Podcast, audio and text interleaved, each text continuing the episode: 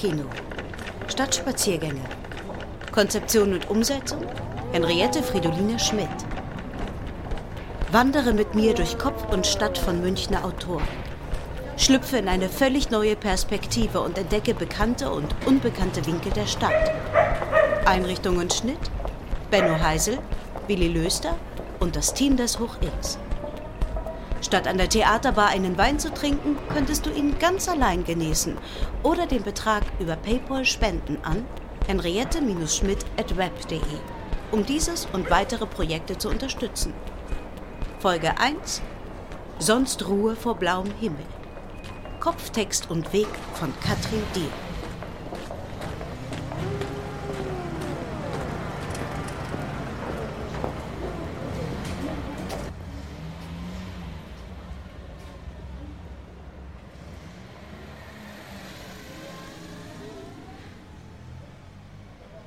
Seit mehreren Jahrzehnten gab es bei den Leuten ein Verlangen. Ein großes Verlangen. Und endlich, endlich räumten sie ihre Keller frei. Jetzt lagen die Leichen auf den Straßen. Aber das machte nichts. Ich fand meinen Weg und interessierte mich ohnehin schon immer für Veränderungen und Veränderungen von Veränderungen. Leere Keller. Dazu dann der Satz, die Straßen waren mit Leichen gepflastert, der sich endlich, endlich mühelos aus Zeitungen und Büchern nach draußen hieven ließ. Behutsam wurde er auf meinen Weg herabgelassen und nahm Gestalt an. Jetzt gefiel er mir. Der Weg bot dem Mond eine Bahn, verlorenen Münzen einen Boden und ewig, ewig durchwehte ihn der ölige Geruch fehlgestarteter Motoren. Die Keller waren leer, die Arbeit getan, der Boden unter meinen Füßen weich. Mein Blick fuhr die Strecke ab. Bis zur nächsten Ecke. Von dort aus wieder zur nächsten. Wieder zur nächsten. Zur nächsten. Ecke, Ecke, Ecke. Ich erwartete, je weiter ich vorankam, voranschritt, vorangekommen bin, dass Menschen, da ihre Keller jetzt geräumt waren, aus ihren Häusern treten, sich Richtung Sonne ausstrecken und schließlich austauschen würden. Weniger über die Leichen und wie das so gewesen ist, die vom Keller auf die Straßen zu werfen, mehr über das zukünftige Leben und vielleicht auch darüber, was nun werden solle, sollte, ohne Leichen im Keller. Ich ging diesen Weg beinahe täglich. Tag für Tag. Täglich täglich, Tag für Tag. Er war mir zur Gewohnheit geworden, Teil meines Arbeitens und Denkens, Teil meines Arbeitens und Arbeitens und Arbeitens. Das mit den Leichen war neu. Auch, dass da kein einziger Mensch das Blickfeld betrat, betreten hatte, je betreten wird. Von Lehre konnte selbstverständlich, ganz selbstverständlich, selbstverständlich dennoch, dennoch keine Rede sein. Dafür stachen die Leichen Körper an Körper über die gesamte Bodenfläche verteilt zu sehr ins Bild. Ins Bild. Es glich einem Meer mit hier und da sich nach oben kräuselnden kleinen Wellen, einem Oberschenkel, einem Bauch, einer Schulter, Ohren, einer Locke, Locke, Locke, denen es zu eng geworden ist, einfach zu zu eng. Ich erkannte dieses oder jenes Gesicht, erkannte sogar Ähnlichkeiten. Er und er und sie und sie, sie auch. So tot wie die Menschen waren, näherte sich ihr Zustand dem der Gebäude an. Gartenmauern, Parkmauern, kalkigen Freitreppen, glatten Wänden, ganz glatten Wänden, die sie bis zu deren eindeutigen Kanten säumten.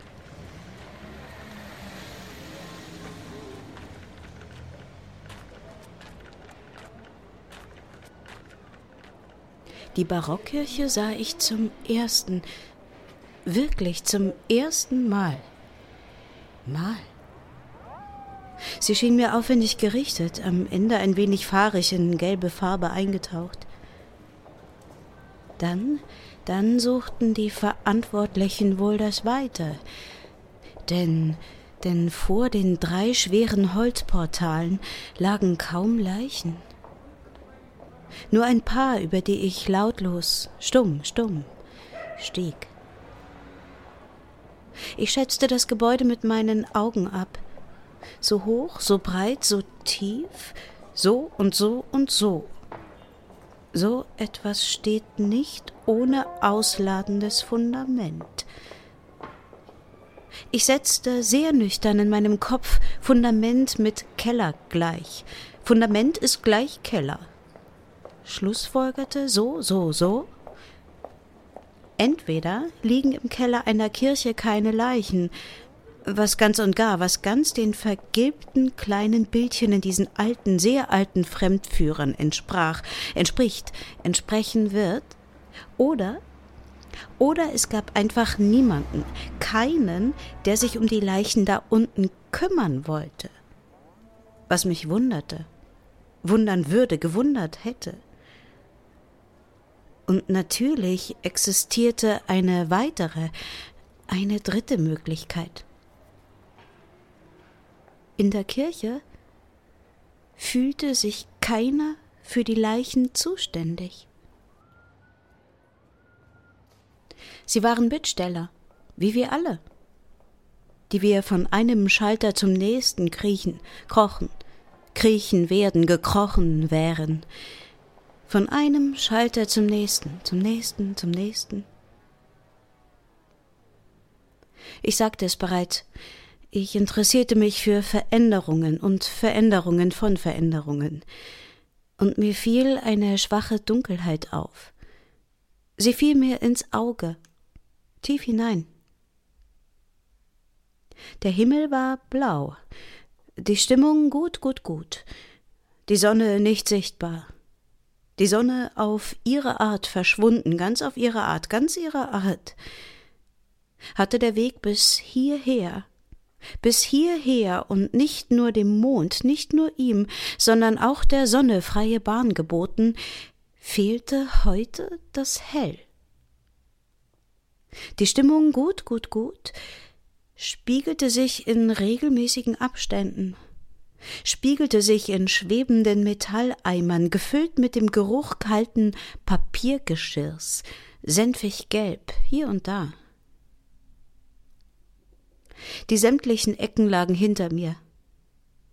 Mein Blick richtete sich streng nach vorn, strenger noch, gelangte zu dem steinernen Tor der Sieger und wie immer auch, wie immer auch der Verlierer das sich ein wenig alt mit mahnenden Worten über die ganze Breite des Weges beugte. Seine gewölbte Öffnung, die noch bis exakt gestern Sonne wie Verliebten ein wie Durchlass bot, geboten hatte, stand bis unters Dach mit Leichen gefüllt stand so dicht ausgestopft mit Leichen, gefüllt, dass diesen nichts blieb, nichts, als sich so stumm wie einvernehmlich zu einer stabilen Masse zu vereinen, wozu beitrug, dass sie gleich geordnet wie geortet lagen. Ihre Beine und beschuhten Füße staken alle nach vorn, mir entgegen, aus dem Torbogen weit hinaus. Ihre Köpfe dagegen, ganz dagegen, stierten einer wie der andere statt auswärts in die Felder, ehemals, in die ehemaligen Felder, als gäb's da was zu sehen. Ein paar ließen ihr Haar herunter, herunter, herunter, wie Rapunzel im hohen Turm. Mir machte das nichts aus. Das verbliebene Licht genügte mir vollkommen. Ich kannte meinen Weg und kenne ihn, werde ihn immer kennen, wusste, wie ich drumherum, so oder so drumherum, ums stattliche Tor herumkommen würde.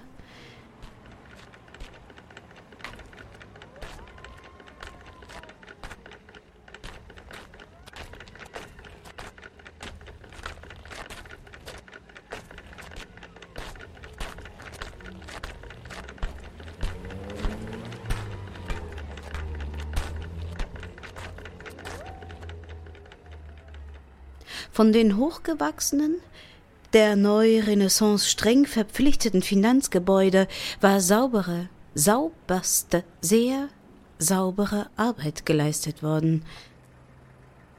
Die Leichen lagen hier mit Akkuratesse. Ein Schild stellte sie donnerstags zwischen acht und zehn Uhr zur Verfügung, wollte sie aber nach zehn Uhr unter Strafanordnung wieder zurück.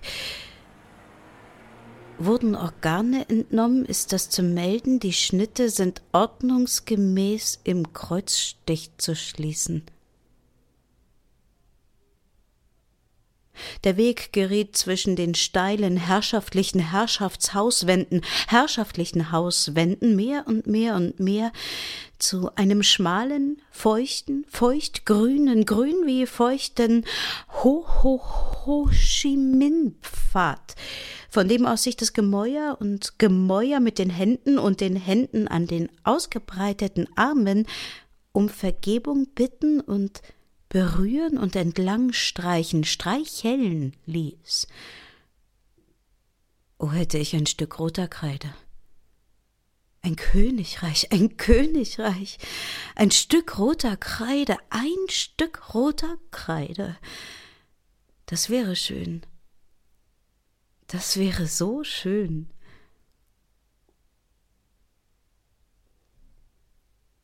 Ich gewöhnte mich an die Leichen. Sie stellten keine Veränderung mehr dar und verließen mein Bewusstsein. Ich verließ mein Bewusstsein. Die Möglichkeit bestand, denn sie gaben zum blauen Himmel nichts als einen unauffälligen Geruch ab. Nach Frühlingsputz und Sorglosigkeit. Nur diesen Geruch, diesen einen unauffälligen, sehr unauffälligen Geruch. Ein Liedchen lag auf und unter meiner Zunge, trällerte. Die Frauen mit stark roten Lippen trugen lächelnde Münder unter verdrehten, weit aufgerissenen Augen. Die Männer Krawatten, Schals, Fliegen um ihren Hals. Die Kinder schluckten die Lücken zwischen Mann und Frau, Frau und Mann, Mann und Mann, Frau und Frau, schluckten sie, haben sie geschluckt, hatten sie geschluckt. Was sich hinter, was sich in, über, unter den Frauen und Männern verbarg, welches Leben, welcher Tod, das freizugeben, verbot die schiere Masse. Ist ebenso. Ist halt so. Daran lässt sich nichts ändern ändern. Damit muss man leben.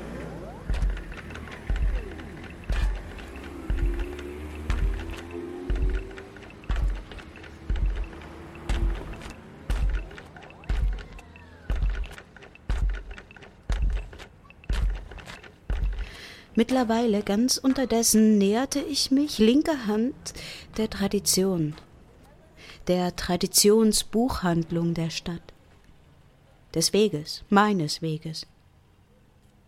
Die Universität mit ihren ausladenden Flügelbauten, die die Stadt ausmachte, ausmacht, ausgemacht, hat, ausgemacht hatte, zeigte sich vorbereitet. Ein Hausmeister namens Jakob Schmidt, der just vom Arbeiter zum Angestellten befördert worden war, hatte sehr tüchtig gehandelt. Vorder- und Hinterausgang standen weit und in ihrer ganzen Größe offen, so dass sich die Leichen einem Lavafluss gleich durch die Gänge schoben, schieben konnten. Mussten. Ihn selbst vermutete, vermute ich irgendwo auf der Galerie mit roteifrigen Wangen. Zufrieden, zufrieden. Zufrieden. Auch die Buchhandlung stand, stand ja, ja, ja, offen. Wirkte bunt wie die Leichen, die sie umgaben und ihre Uniformen trugen. N nicht alle. Beileibe nicht alle. Entgegen der Gewohnheit gaben sie, ja, ja, ja, von Anfang an ein äußerst buntes Bild ab, kamen daher wie ein nicht endender Triumphzug um exakt einen rechten Winkel zum Erliegen gebracht. Alle, alle, fast alle, fast nicht alle, fast nicht alle, auch wieder nicht die meisten Leichen trugen Uniformen. Die Damen rote, die Herren blaue, grüne oder sehr weiße, unbefleckte. Hier und da unbefleckt. Goldene doppelreihige Knöpfe leuchteten nun wieder. Das Tor lag hinter uns, liegt hinter mir, lag hinter mir, in der Sonne, und sie tastete mit ihren Strahlen aufgeregt suchend Himmel und Erde ab. Wo sind die anderen? Wo, wo, wo?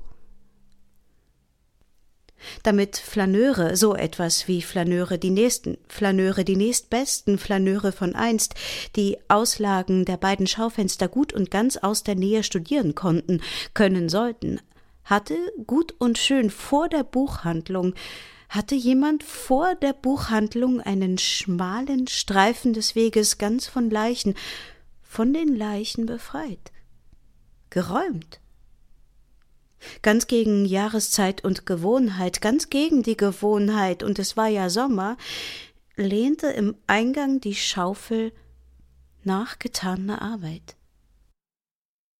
Nach sauber getaner Arbeit. Zufrieden. Zufrieden. Zufrieden. Sehr zufrieden.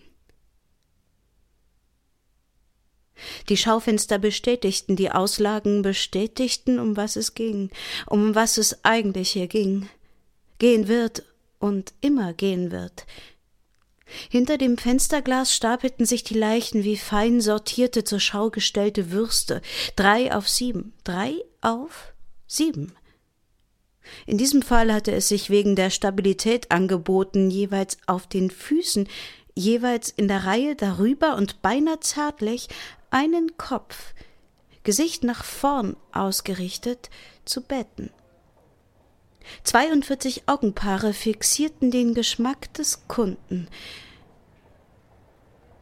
Ich stellte mich zum ersten Mal der Stimme, die irgendwo aus der Tiefe der Buchbestände, der Regale, Regalreihen kam und deren Besitzer ich nur zu gut kannte, strikt entgegen. Nein, nein, nein. Eine Leiche ist eine Leiche ist eine Leiche ist eine Leiche. Nein, nein, nein. Eine Leiche ist eine Leiche ist eine Leiche ist ein. Nein, nein, nein. Kein Wort mehr. Keines dieser drei Worte. Keines dieser drei Worte. Ein Wegelagerer. So ein Wegelagerer meiner Gedanken mit feucht beschlagener Brille und süßlichem Mund. Lächelte freundlich bis eher ergiebig und gehorchte. Mir. In letzter Minute. Machte zu. Ja, ja. Zu. Die Tür.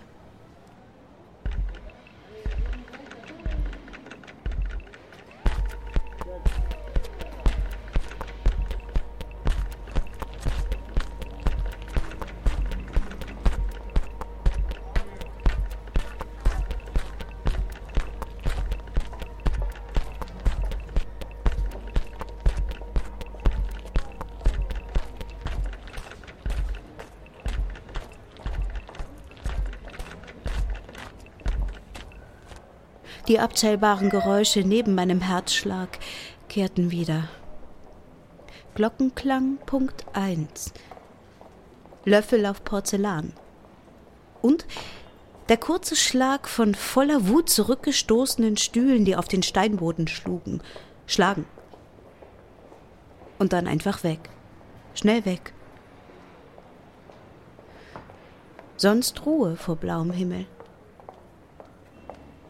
Ich folgte weiter, weiter dem Leichenstrom, der nichts als zum Hügel hochtrieb. Ein Heer von Rückenschwimmern in stiller Mission. Sie hatten ein Ziel. Auf einmal hatten sie ein Ziel, peilten es sehr genau an, voller Leben. Ich folgte weiter, weiter dem Leichenstrom, der nichts als zum Hügel hochtrieb. Ein Heer von Rückenschwimmern in stiller Mission. Sie hatten ein Ziel.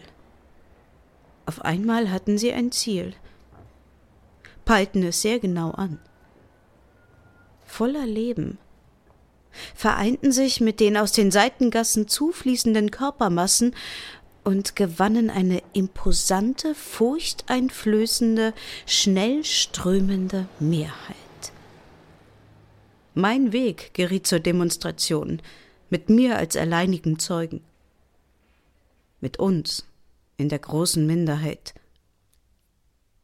Die Menschen trieben hinauf zur Freiheit, zur Freiheit, wie sich das oben auf dem Hügel vor seiner eigenen Hässlichkeit fliehende Handelshaus nannte. Freiheit. Trugen jetzt Fahnen und Fäuste. Verkörperten alle, alle. Waren heraus aus den Kellern lebendiger als je. Brachten an den Wänden hochkriechend, kriechend von allen Seiten das Handelshaus zum Kippen, Kampflos übergab es ihnen die Welt. Ihnen die ganze, die Welt. Zurück. So ist es. Oder so. So ist es nicht. So wird es nie sein. Mir machte das nichts aus. Ich suchte nach Veränderungen von Veränderungen, von Veränderungen.